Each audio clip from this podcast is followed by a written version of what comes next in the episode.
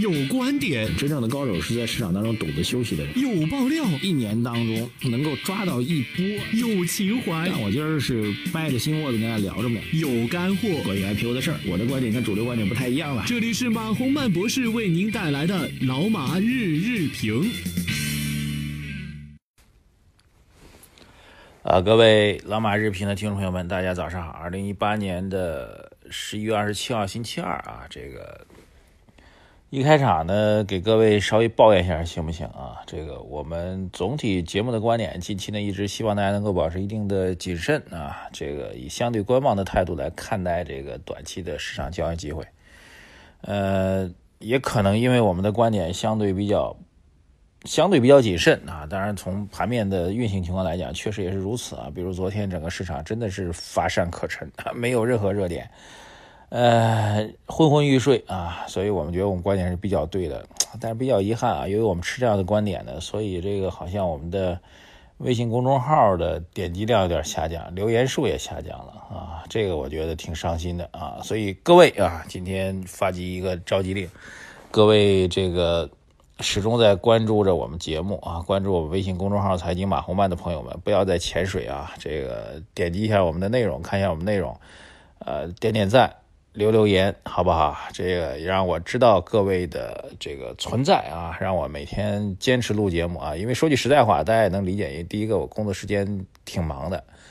啊，事情也非常多，然后每天坚持录节目也挺不容易的。大家也给我打打气儿啊，咱们一起去熬过这段有点雾霾啊。北京这两天，华北这两天吧，又雾霾又起来，有点雾霾的这个天气。迎来更好的、真正意义上更好的春天，乃至于炙热的夏天，好不好？各位露个脸儿，好吧？微信公众号“财经马红漫”头条留言、点赞、转发，每天都说，希望大家能够动一动啊！非常感谢，让我看到你们。好，昨天晚上到今天啊，首先看外盘大涨的，美国又开始反弹了啊！这个看看能不能把 A 股带起来，因为昨天的 A 股实在是太弱，但是香港其实也是走得很强的。然后美国也是走的很强的，看看今天 A 股能不能带的稍微提振一下，但量能萎缩到这个点有点奇怪啊。消息面上啊，这个四大行的理财子公司都是正式宣告成立了啊。工行最后一家一百六十亿，之前几家我印象当中有一百五的，有一百二的，一百三的吧，大概啊，反正都是一百多，一百亿到一百五十亿中间啊。这个四家凑起来得有。呃，五百多亿吧，这个银行理财资金，啊，这是他们的这个，准确来说是它的这个整个的资本金的规模啊，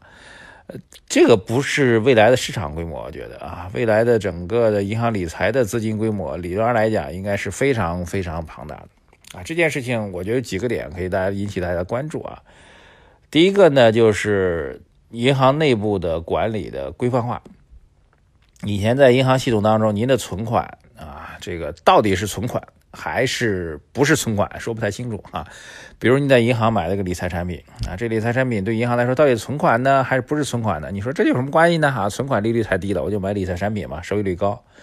但实际上就涉及到我们银行监管的一个表内和表外的问题啊。这个其实是把银行的理财业务独立出来，做一家单独的独立法人的公司，让银行的表内和表外业务变得更加清晰，这是第一点。第二点非常重要的是，银行的理财的业务啊，这个它将来会大量发行银行类类的理财的产品啊，这个产品呢是没有门槛的，不设门槛啊。更重要的是呢，是可以直接投资股票啊。之前讨论的银行的理财业务开展呢，是希望银行募集到资金啊，比如您在银行当中买到的一些这个资投资款，它可能是直接是在银行系统买的这个公募基金。啊，那现在这些钱，银行募集到的钱，直接可以去买个股，啊，换句话说，银行自己可以发行基金，去募集好资金之后去买个股，这个影响会非常非常之大啊。换句话说，你买了公募基金，公募基金因为你有募集资金进来，它可以减仓，也可以不减仓，但是银行系的这个理财的资金直接买个股，意味着整个市场会有增量资金进来。啊，当然这中间有个过程啊，它设立设置成立之后，后面有很多事情，比如要找人吧，银行是没有搞证券投资的人的，那他去哪儿找这些人呢？有段时间啊，去基金去挖嘛，其实挺难的，因为银行的整体的收入水平比基金行业要低很多。那银行系统当中就会有第三个问题啊，就这行业到底能不能短期能不能做大？我觉得这是需要做观察的啊。为什么呢？整个银行系统的收入水平比基金系统要低，所以银行要把这帮人全部凑齐了就挺难。凑齐这一帮人之后，再去设置好产品啊，产品再去发行出去，发行出去之后，这些钱再重新投到 A 股市场当中来。啊，这过程我觉得挺漫长的啊，需要多长时间我完全不知道，因为最大的梗在于，银行把这个银行把这个券商的人，把这个基金的人去挖过来，这个我觉得特别特别难，因为收入水平差别也挺大的啊。但不管怎么样吧，这个整体来说呢，未来来讲，将来大家有可能在银行系统打开您的银行的 APP 里面看到很多基金的销售，有基金。有这个目前基金公司类的基金产品，将来以后有银行自己的亲儿子的这个基金产品啊，这会成为一个比较大的变化。对资本市场来说，这是一个显然是一个利好吧，但是它并不意味着这五百多亿的资金啊，只是这几家基金公司的注册资金会直接入市。我觉得这是两个问题，好吧？这是目前的这样一个状况是利好，但是一个远期的一个利好。第二个大的方面消息就科创板继续发酵啊，根据这个相关媒体的报道，应该是截止到十一月二十三号，呃，这个相关的征求意见当中，各区域各领域推荐的科创板的潜在的公司就已经截止了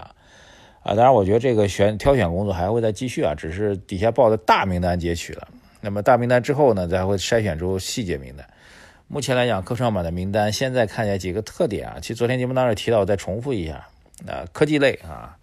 要创新啊，国家或者国内或者国际领先啊，技术方面，然后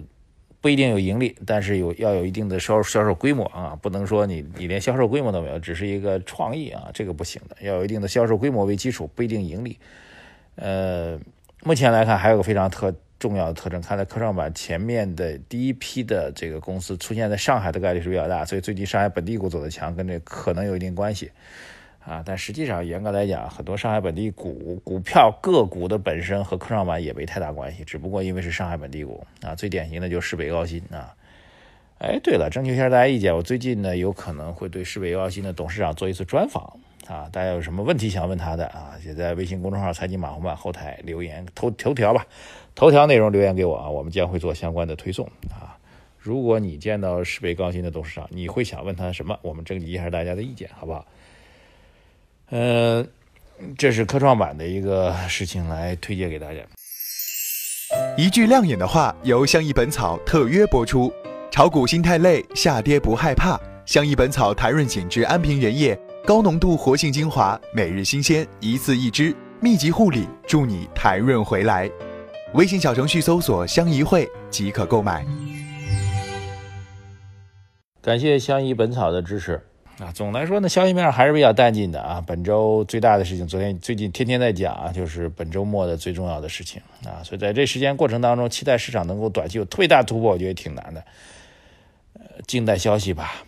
好，聊到这里啊，虽然我们静待消息，最后再强调，虽然我们静待消息，但是各位不要再简单的潜水了。微信公众号财经马红漫，哪怕你随便冒个泡，让我知道你们都还在，好不好？谢谢大家，我在那里等着你，给大家送一份福利。